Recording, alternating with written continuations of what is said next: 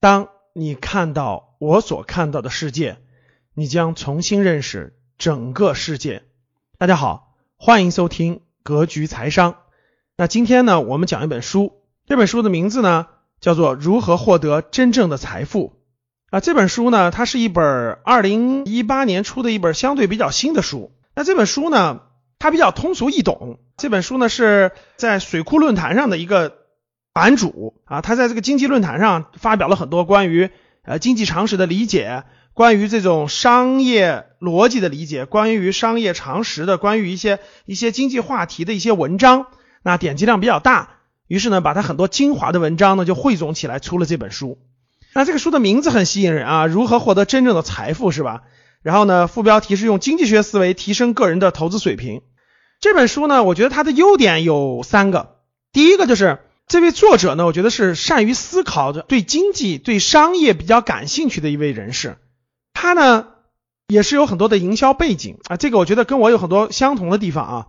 然后呢，又爱思考，所以呢，站在很多咱们生活常识的角度去分析很多经济问题，而不是像很多这种。长篇大论那样的哈，讲很多长篇大论，然后呢讲的很复杂、很复杂的公式等等，普通读者都不了解。他不是这样的，他用他通俗思考的这种眼光，通过生活当中的点点滴滴去给你分析经济和商业的一些常识。所以我觉得这是这本书比较好的一点。那第二点呢，就是我想说的就是这本书的语言通俗易懂。那作者呢？用的语言都是我们很容易看得懂的，比如说这本书呢，大概有呃三四十篇文章吧，相当于他写的文章，那基本看起来是比较轻松的，不累，基本上是用生活当中的语言通俗易懂写完的，所以呢，大家读起来是比较轻松的。像我看这本书呢，大概两个小时就看完了，所以我觉得它通俗易懂，这是它第二个这个优点。还有一个优点呢，就是它里面的很多观点啊，待会儿我详细展开啊，比如对黄金啊，对比特币啊。一些对于经济商业的一些观点跟我很多是完全一致的，所以呢，我觉得可以推荐给大家。这本书呢，我觉得也有它的这个应该说是局限性所在吧。它局限性，我想说两点。第一点就是这位作者呢，他是站在从生活的角度，从情绪思考的角度去思考这个经济学的。他认为呢，经济学归根结底呢是市场自由竞争的这种学派。我觉得呢，这个还是有待商榷的，还是站在不同的角度考虑问题不一样，这是第一点。第二点呢，我觉得就是讲的这个投资手段这部分呢，主要是讲的房产的投资。作者呢也对房产投资呢应该是比较有研究有了解，但是呢，对于金融市场，对于资本市场，特别是股市这块呢，他是持否定态度的。我觉得他对这块的了解呢，是可能由于个人的成长原因。工作经历等等是不太了解的，是有所欠缺的，所以呢，他的看法也是有所局限性的。这两点我觉得是这本书比较有局限性的地方，但其他方面呢，百分之八十的内容吧，我觉得对于咱们普通一个读者来说，都是有利于提高大家的经济学的一些常识，然后呢，有利于大家思考和理解很多经济和商业的逻辑的。那我就花点时间给大家讲一讲这本书里面的亮点和有意思的知识点。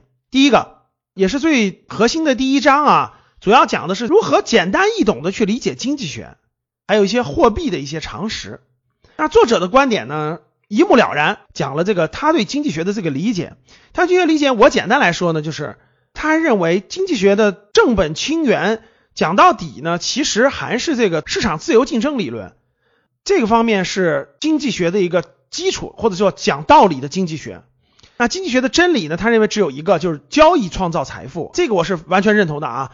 就是在经济学上呢，交易是创造财富，只有交易才能不断的产生财富，让财富增加。这个怎么理解呢？我给大家补充一点我的理解啊。比如说，张三有一个梨，李四有一个苹果，但张三不爱吃梨，李四不爱吃苹果，怎么办？他们就交换，对不对？你吃了苹果，我吃了梨。哎，那有人说了，那老师这个交换，这个交易怎么能创造价值呢？其实呢，这是最简单的。如果这个产品极大丰富之后，大家就会发现。我虽然有梨，它虽然有苹果，我们随时都可以交易，但是我们不交易，因为它没到交易的时间。我今天不想吃梨，那个人我今天不想吃苹果，怎么办？我明天再交易，或者后天再交易。那交易就需要有中介，对吧？那我持有现金、持有货币的时候，我有这个交易的权利，但是我可以不选择交易。这样大家就明白了吧？比如说我们持有一百块钱人民币，这张纸其实是没价值的，但是我拿这张纸可以买后天的梨，或者是买大后天的苹果。但是我没有去兑现，这时候梨和苹果的价值就沉淀在了这张纸的当中。所以你只要有交易，不断的交易，它其实就是在创造财富，它会让财富越变越多。大家慢慢去体会我理解的这一点啊。那这本书作者呢也认为说，真理只有一个，就是交易创造财富，这个我也是认同的。它只有商业，只有不停的交换，才会让财富产生放大效应啊，这个是认同的。作者呢讲到了有限理性，无论是计划经济还是凯恩斯这种经济学派，他们其实都是没有有限理性，在一定的范围内的理性，扩大到更大的层面是根本就无法跟这个市场自由竞争这个做相提并论的。那总体上呢，我觉得这个观点应该是有一定的局限性，因为它是站在不同人的角度的。站在国家的角度，我在某一个阶段，我用凯恩斯主义，对吧？我用消费去促进经济的增长，我用这种扩大消费或者是供给侧改革去改变经济的结构。我认为这些都是在某个阶段是有它的意义的，有它的意义的。所以这一点呢，算作一个讲经济的一个基本规律的一个点，我们做了一个交流。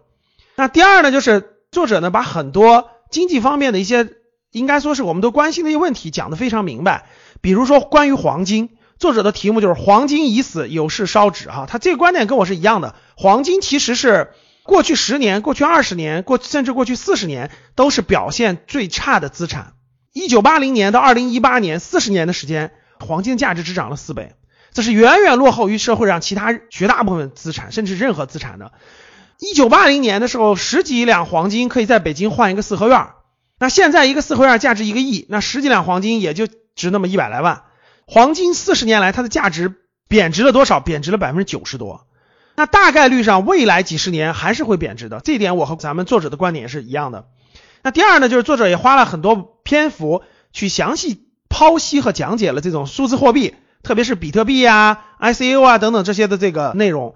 作者的观点跟我的观点也是完全一样的，比特币是不靠谱的，各位啊，它可以算作就是一个庞氏骗局。数字货币必然会失败，它就是一个庞氏骗局，这一点观点是一样的。还有一部分呢，作者讲了很多的商业逻辑，比如说讲这些 AI 会导致失业潮吗？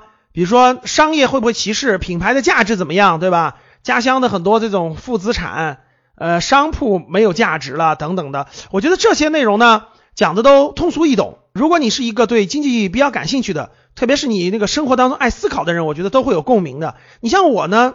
我感觉啊，我作者应该是营销出身，他书里也写了，过去做广告啊，做营销这方面，市场营销方面出身。那我这方面也是很深厚的这种工作经历，所以我读起来呢没有难度。比如他讲的一些广告学呀、市场营销啊、品牌的理解呢，对我来说就轻车熟路，可能很容易理解啊。那比如作者讲的商铺未来不行了，跟我的观点也是一样的啊。我觉得商铺未来也是慢慢走下坡路的，无论是电商对商铺的冲击，还是像万达广场这样的这种。呃，集中的 shopping mall，人们生活习惯的提升对它的影响，商铺的价值都在大大的降低了。我前一阵去江苏常州出差，我逛了逛江苏常州的那个以前人气儿特别旺的那个步行街，哇，逛完之后我就感觉大量的商铺，甚至是沿街商铺啊，都是关门的状态，然后都是租不出去的状态，然后都贴着要转让啊、要出租啊等等的，但人气儿还是很差很差。所以呢，其实商铺受到这两个。电商啊，这种 shopping mall 的冲击呢，真的是价值在大大的降低。所以这点呢，是我觉得作者也是爱思考的，我们有共同的这个观点。所以在这里面呢，这个作者这种商业认知和商业逻辑，他是爱思考，然后用生活中的点点滴滴去讲解这些内容。我觉得这点就是我讲这本书的好处啊。当然，这个作者呢也花了很大的一个篇幅讲了操作简便的投资手段。作者呢主要是赶上了过去这十五年。房地产的高速成长，特别是二零一七年之前的房地产的，所以呢，作者主要讲的还是房地产的投资逻辑。作者认为呢，炒房子的看不起投资股票的，对吧？然后呢，投资股票的看不起炒什么虚拟货币等等的。我觉得这个逻辑还是有问题的啊。房产是在它特定的时期和那个环境下，也是一个特定的资产的一个暴利空间，但是不是可以持续很久的。作者主要花了十多章的篇幅，讲了比如说房租、房贷呀，房产证是不是你的呀，合伙买房的方法呀，什么房市的生命周期呀，空置税可不可以降房价呀，等等的这些。我觉得呢，总体上它里面讲了一些方法，比如说合伙买楼啊，买一些一点五线、二线城市的这种房子呀。我觉得呢，这里面有很多也是有很大的风险的。它里面也提示了啊，我觉得我是不建议的，特别是在二零一七年之后，我认为大概率上。整体上炒房子的时期也过去了，有个别城市还是有一定的时机的啊，特别是一点五线城市这种，这点我觉得这个咱们的作者的这个眼光还是很独到的啊，他也跟我的观点一样，也看到了这种人口超过一千万一点五线城市啊，地区级核心城市还是有潜力的，这个我也认同。但是呢，作者教的很多炒房子的方法，合伙炒房啊等等的，其实有很大的风险的，这里我是不建议的。第二个呢，就是所有的投资手段当中呢，它是几乎只字未提资本市场、股市。稍微提了一句，也是说是这个不靠谱的，不建议碰的，或者是家里人也是这个十年不看了也没什么意义的啊。其实我觉得这点是可能是作者的这种局限性啊。其实资本市场和股市它是有它的规律和有它的方式方法的。如果你能把握得住的话，如果能走上价值投资之路的话，无论是生命周期还是它未来的前景，就像美国这种情况一样，收益远远超过不动产的这种炒作和投资的。最后一部分呢，作者用一些文章去讲了一些这种生活当中的一些闲话。比如说那个大国崛起，孩子才是未来呀，知识付费时代的解读啊，将来是中产阶级的社会啊，中年油腻大叔怎么逆袭呀，然后那个大城市的生生死死啊，未来大城市啊等等的，哎，这些观点呢很有意思，这些观点呢跟我很多的观点一致，因为我感觉我们都是爱思考的人。那我觉得呢，呃，有些观点呢跟读者的观点很相似啊，比如第一点，我们都非常看好未来呃人口超过一千万人口这种大城市的潜质啊，他们都会成为。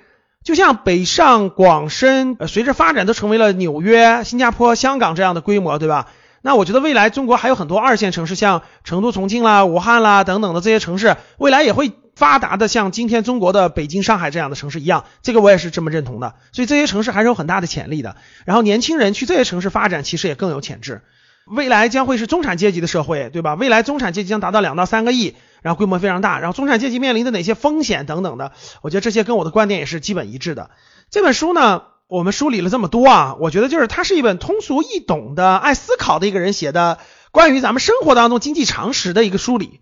我觉得大家可以把它作为一个普及咱们的经济学、提高咱们的经济常识，然后提高咱们的这个对生活当中的一些问题的看法，然后看一看这个不同的人的不同的角度是怎么理解和分析的，我觉得是有帮助的。是有帮助的，所以呢，大家可以把这本书呢阅读阅读，增加我们的经济常识和思维，好吧？呃，我今天就分享到这里，感谢大家，我们下期再见。